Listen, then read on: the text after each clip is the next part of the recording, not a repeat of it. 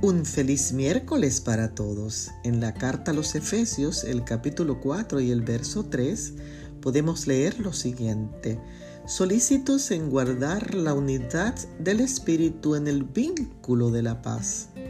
Tristemente, he visto mucha división en las iglesias cristianas locales.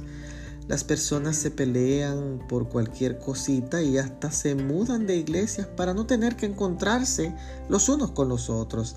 El apóstol Pablo nos insta a estar unidos en el vínculo de la paz y como cristianos no debemos de destruir el cuerpo de Cristo con chismes, con odios, con discriminación, con resentimiento, sino contribuir a la unidad la pregunta sería, pero como miembro de iglesia, ¿qué debo hacer para contribuir a mantener la unidad dentro de la iglesia?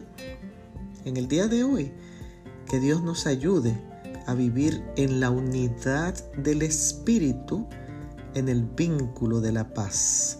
Bendiciones.